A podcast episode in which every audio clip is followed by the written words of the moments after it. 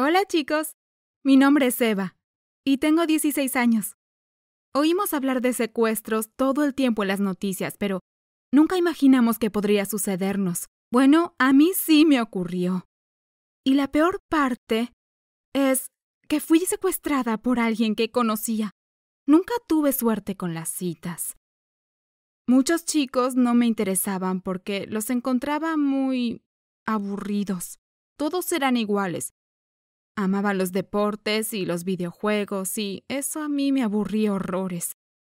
Pero luego apareció Mike, lo conocí en internet y nos llevamos bien inmediatamente.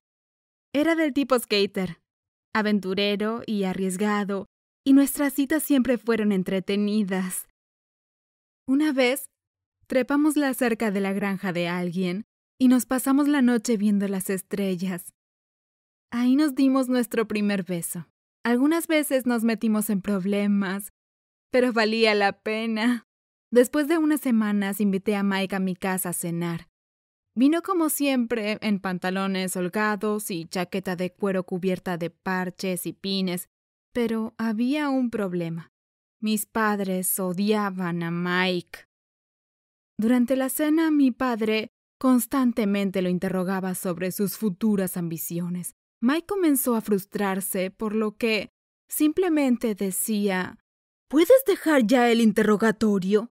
Nos estás poniendo a todos incómodos. Mi padre se enfureció. Saltó sobre la mesa y le gritó a Mike que se fuera de nuestra casa. Yo estaba muy avergonzada.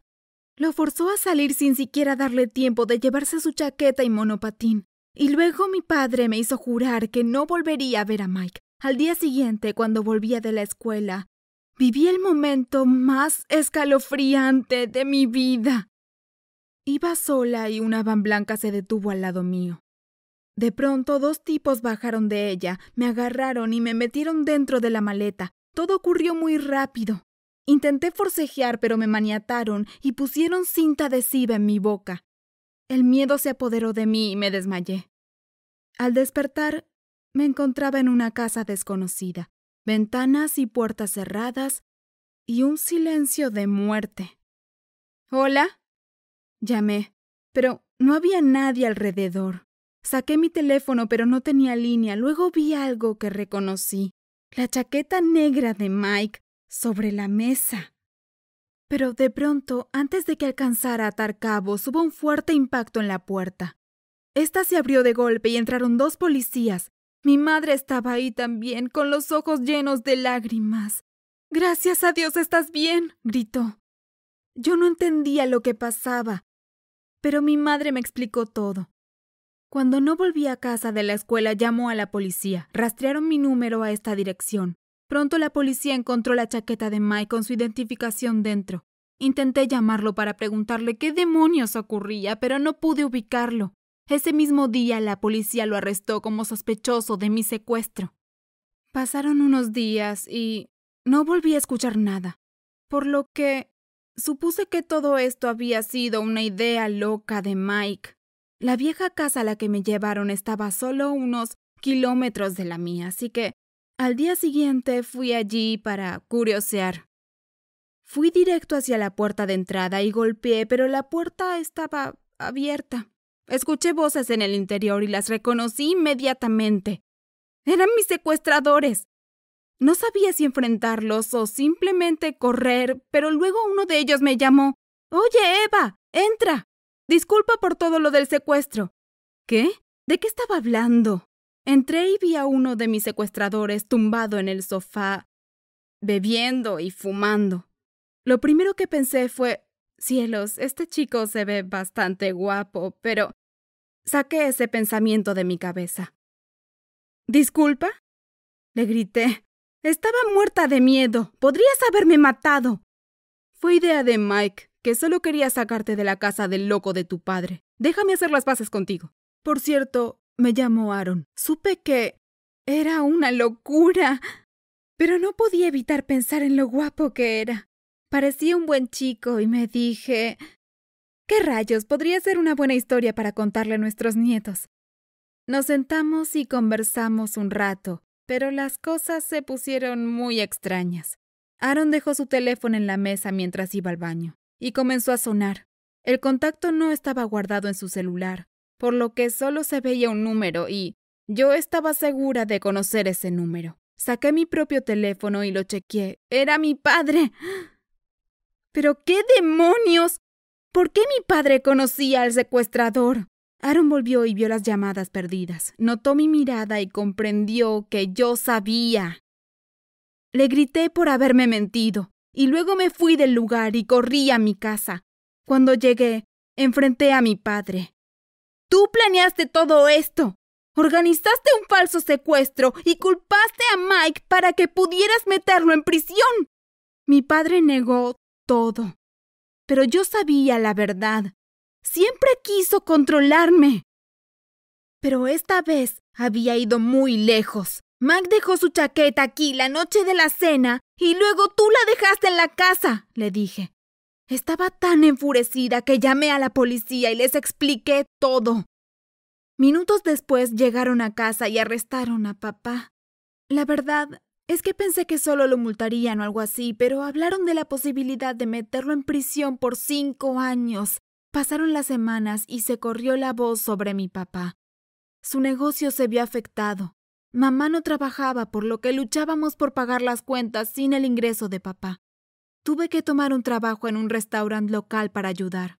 Pero mientras trabajaba, Adivinen quién entró a mi restaurante. Mike. Me vio y nos pusimos a charlar. Me dijo que no tenía nada que ver con el secuestro y que había asumido que nuestra relación había terminado.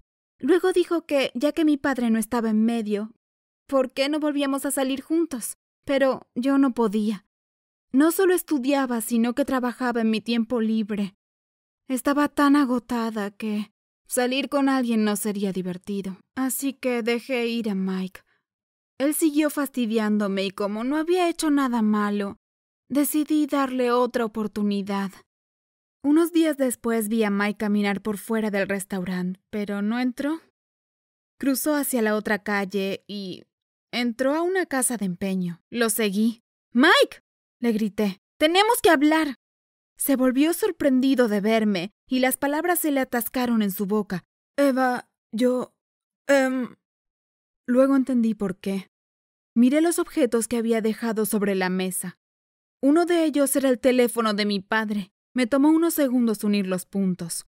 Pero la mirada de Mike me lo dijo todo. Oh, Dios mío. ¿Todo esto había sido una trampa?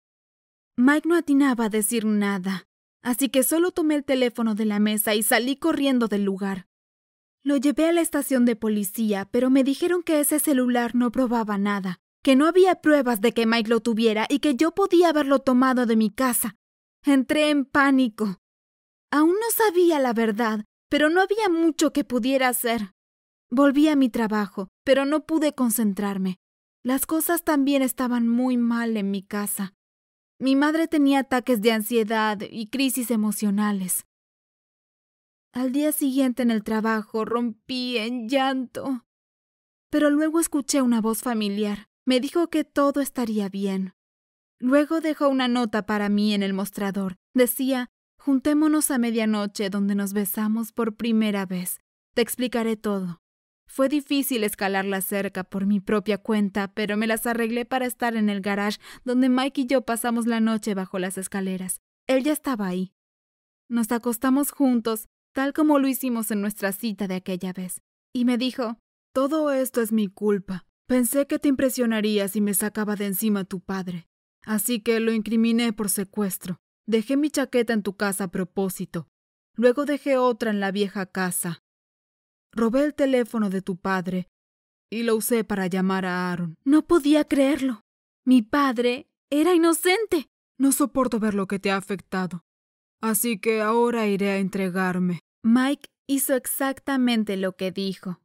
Pero antes de ir a confesar, nos dimos nuestro último beso bajo las estrellas. Papá fue puesto en libertad y hemos vuelto a ser una familia bastante normal. Mike tuvo que hacer servicio comunitario y quién sabe, Quizá nos volvamos a ver. Pero ahora solo quiero salir con alguien normal. Tal vez con alguno de estos chicos que aman los deportes y los videojuegos. ¿Te gustó la historia? Dale like y comenta y suscríbete a Historias de la Vida.